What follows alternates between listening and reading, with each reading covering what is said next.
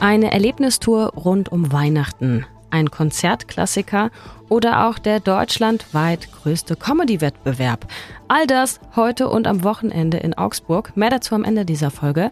Außerdem erklärt uns Jan Kanzora, warum die Stadt Corona-Bußgelder vielleicht bald schon wieder zurückzahlen muss. Dann wird sich die Stadt Augsburg dort nicht in den Weg stellen und nicht querstellen, sondern wird das machen. Ich bin Lisa Pausch. Heute ist Freitag, der 9. Dezember. Guten Morgen. Nachrichtenwecker, der News-Podcast der Augsburger Allgemeinen. Die Polizei warnt vor dubiosen Handwerkern. Ein Mann hat sich bei einem älteren Bewohner im Augsburger Univiertel zuletzt als Wasserdruckkontrolleur ausgegeben. Er müsse im Auftrag des Hausmeisters den Wasserdruck im Badezimmer überprüfen. Der 90-Jährige ließ den Mann auch erst mal rein, war aber dann schon misstrauisch, ließ ihn nicht mehr aus den Augen und forderte ihn schließlich auf, die Wohnung wieder zu verlassen. Seine Tochter hat den Fall später der Polizei gemeldet. Die Polizei geht davon aus, dass der Mann noch einen Komplizen hat und die beiden als Duo auftreten. Betroffene sollen sich direkt über den Notruf unter 110 melden. Der Perlachturm neben dem Rathaus muss dringend saniert werden. Um zu verhindern, dass Teile von der Fassade herausbrechen und zum Beispiel auf PassantInnen fallen, gibt es im oberen Bereich ja schon Schutznetze. Gestern wurden nun auch im unteren Teil ziemlich spontan und quasi von einem Tag auf den anderen ebenso solche Schutznetze angebracht. Es besteht nämlich die Gefahr, dass bei Frost noch weitere Teile herabstürzen. Die Sanierung des Perlachturms soll 8 Millionen Euro kosten. Dazu wird schon seit Jahren geplant und überlegt. 3 Millionen kommen vom Bund, 5 Millionen muss die Stadt selbst aufbringen. Teilweise möchte sie das aus Spenden tun. Derzeit wird an einem Spendenkonzept gearbeitet und zum Beispiel eine eigene Website für diese Aktion aufgebaut. Die soll Ende Februar online gehen. Und schon in ihrer Weihnachtskarte ruft Oberbürgermeisterin Eva Weber jetzt schon dazu auf, ordentlich für den Perlachturm zu spenden. Augsburg steht mal wieder im Scheinwerferlicht. Und zwar für die ZDF-Sendung Aktenzeichen XY ungelöst. Gestern Abend wurde in Augsburg-Hochfeld gefilmt, und zwar zwischen 18 und 23 Uhr. Die AnwohnerInnen der Hochfeld- und der Bauernfeindstraße waren davor schon mit Infoschreiben auf die Dreharbeiten hingewiesen worden.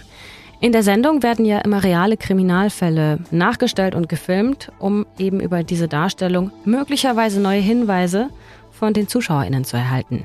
In diesem Fall, der jetzt in Augsburg gefilmt wurde, geht es um einen alten, ungelösten Fall, der aber gar nichts mit Augsburg zu tun hat. Es geht um einen Cold Case aus dem Jahr 1997, der neu aufgerollt wurde.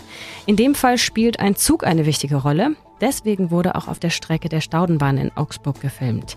Die Folge soll Anfang nächstes Jahres im ZDF laufen. Ein Datum steht aber noch nicht fest, auch weil sich aus ermittlungstaktischen Gründen die Sendedaten immer wieder verschieben können. Wir schauen auf das Wetter für heute und fürs Wochenende. Heute Morgen ist es erstmal nur bewölkt, am Nachmittag kommt dann auch Schnee dazu und die Temperaturen steigen auf höchstens einen Grad.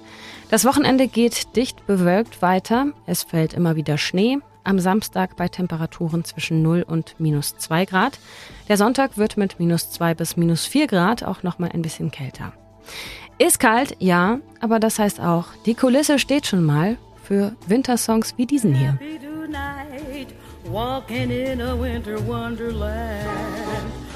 Ihr erinnert euch bestimmt noch an die Zeit, als die Corona-Maßnahmen wirklich strikt waren, als man in Bayern zum Beispiel nur noch mit einem triftigen Grund vor die Tür durfte. Wer also einfach so auf einer Parkbank saß, um ein Buch zu lesen zum Beispiel, lief Gefahr, sich ein Bußgeld einzufangen.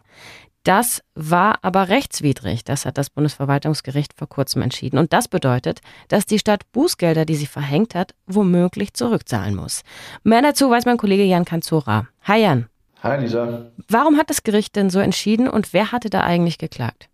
Ähm, ich weiß gar nicht genau, wer da geklagt hatte. Ich glaube, das waren mehrere Kläger gewesen. Entschieden hat das Gericht aus dem Grund, dass es diese spezielle Regelung, also die damalige Ausgangsbeschränkung, nach der man nur mit einem triftigen Grund vor die Tür durfte, für unverhältnismäßig und auch im Sinne des Infektionsschutzes für nicht zielführend hielt, so lautet die Begründung sinngemäß. Ähm, wenn man sich erinnert, damals durften wir ja nur vor die Tür, wenn man beispielsweise einkaufen wollte oder zur Arbeit wollte. Man durfte ja nicht einfach raus, beispielsweise um ähm, auf einer Parkbank zu sitzen und ein Buch zu lesen. Das war ja damals ein sehr plakatives Beispiel. Ähm, das ging nicht. Ähm, das hat das Gericht jetzt im Nachhinein für rechtswidrig erklärt, zumindest diesen Passus der damaligen Corona-Verordnung. Welchen Zeitraum genau, also jetzt in Monaten betreffen denn die Bußgelder für alle HörerInnen, die, die betroffen sind?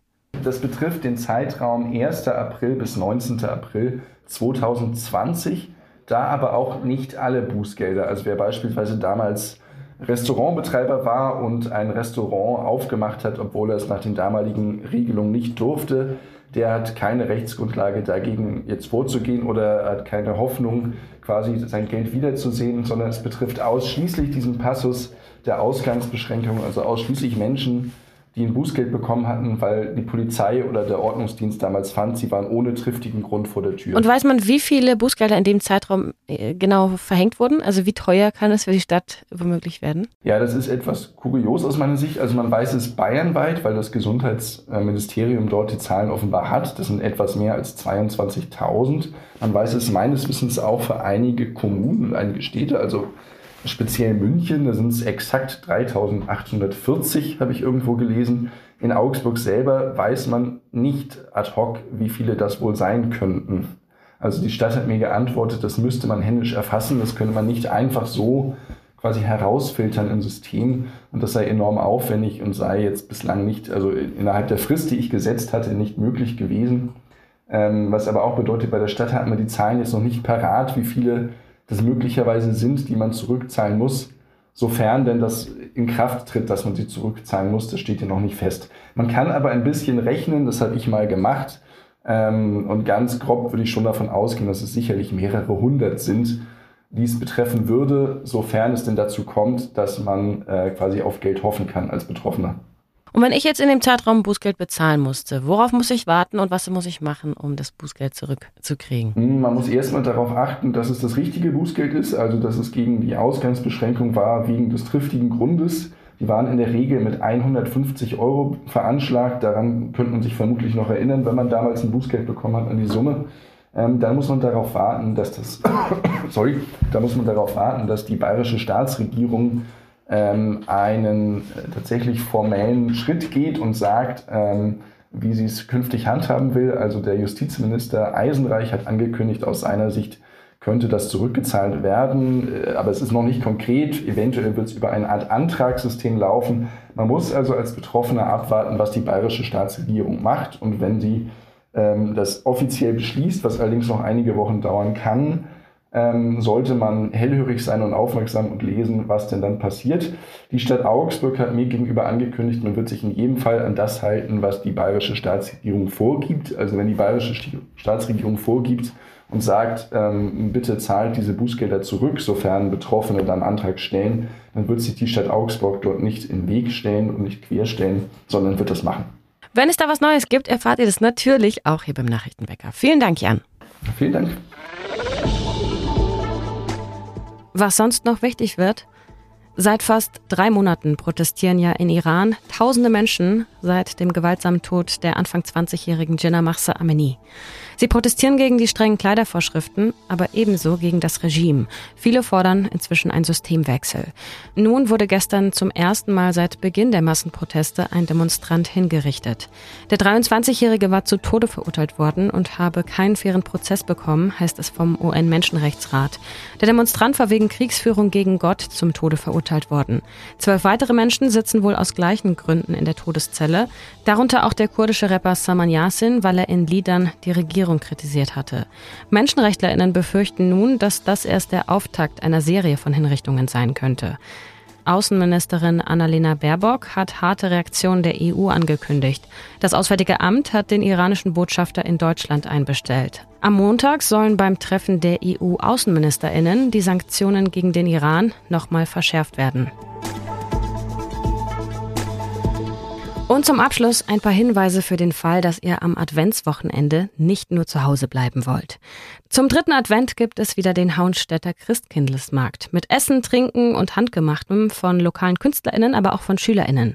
Dazu auch Stockbrot am Feuer und Pferdekutschen, heute und bis Sonntag von 16 bis 21 Uhr.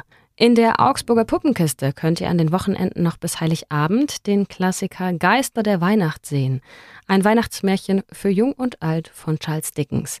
Heute Morgen und übermorgen jeweils um 14 Uhr und um 16 Uhr. Im Kulturhaus Kresslesmühle findet morgen am Samstag um 20 Uhr der bundesweit größte Comedy-Wettbewerb statt.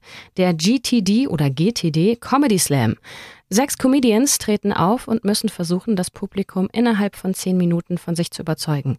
Wenn ihr auch selber lustig seid und nicht nur zuschauen wollt, dann könnt ihr euch im Vorfeld noch anmelden. Bis zu fünf Comedians können sich nämlich vorher noch anmelden und am Abend gibt es sogar einen Platz für einen spontanen Teilnehmenden. Am Sonntag um 18 Uhr gibt es im Martini Park im Theater ein Weihnachtskonzert und zwar den Nussknacker, also ein Klassiker von Tchaikovsky. Und wenn ihr euch ein bisschen die Beine vertreten wollt und auch noch kuriose Fakten rund um Weihnachten lernen wollt, dann gibt es am Sonntag um 16 Uhr die Erlebnistour mit dem Namen Augsburger Weihnacht. Die geht um 16 Uhr los. Anmelden könnt ihr euch über die Website von Stadtwege.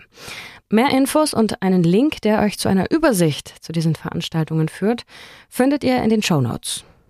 Ich bin dieser Pausch und entlasse euch hiermit ins Wochenende.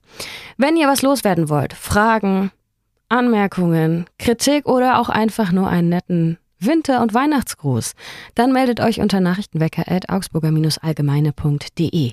Ich danke euch wie immer fürs Zuhören und sage, macht's gut, bis bald, tschüss und wie immer, ahoi! Nachrichtenwecker ist ein Podcast der Augsburger Allgemeinen. Alles, was in Augsburg wichtig ist, findet ihr auch in den Show Notes und auf augsburger-allgemeine.de.